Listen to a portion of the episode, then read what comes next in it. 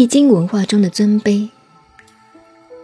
就中国文字来看，如果认为天高高在上是尊贵的，地在下便是卑贱、很下贱，这种看法又是胡说，该打三百大板。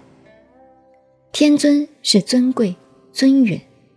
我们仰头一看这个太空，天在上面，到了太空，我们的头顶上还有太空，永远的虚空，无量无边的虚空，在我们上面永远很高远、很尊贵的，这就叫做天。地很卑静，卑者静也。尤其是我们人类的文化，就是大土地的文化，人离不开土地。这个地球，土地对我们很卑静。换句话说，卑就是很浅近、很浅、很近。所以说，天那么高远，无量无边的空间，永无止境。地，我们这个地球，同我们人文文化关系那么密切，非常切近。懂了这个原理，有了这个观念，再来研究《易经》就方便多了。因为我们对这个天的研究、太空的研究内容太多了，就是地球物理的研究也太广泛了，没有办法计数，因此古人便归纳为两个简单的符号。所以说，天尊地卑，乾坤定矣。何以叫做定呢？定是确定的法则，不能变动的。譬如我们站在地面上，一看头上就是天；到了飞机上，向太空上面一看，外面虚空上还是天；到了太空外，也还是天。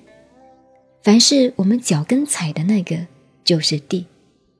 譬如太空人在太空里头没有办法落地，永远在转，他得到的那个东西脚踏实地的，那个便叫地。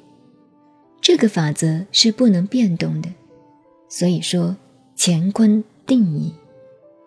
好了，现在我们了解了“天尊地卑，乾坤定矣”这两句话有那么多的意思。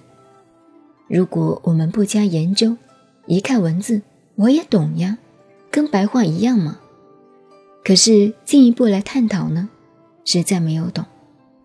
现在同时告诉大家，我们所讲的。天尊地卑，乾坤定矣。这个文化由来很久远了。过去我们看到某家少爷跟某家小姐订婚，来个红帖子，吃了人家的喜饼，大家不约而同的会说：“很好，很好，乾坤定矣。”婚约定了，便是乾坤定矣。古人在婚书上写着：“上招天地神明祖先。”两人永结同心的字样，不像现在的结婚证书是为了将来离婚、准备打官司时候用的，还要介绍人、公证人，准备将来上法庭当证人。这是从西方文化传来的风俗。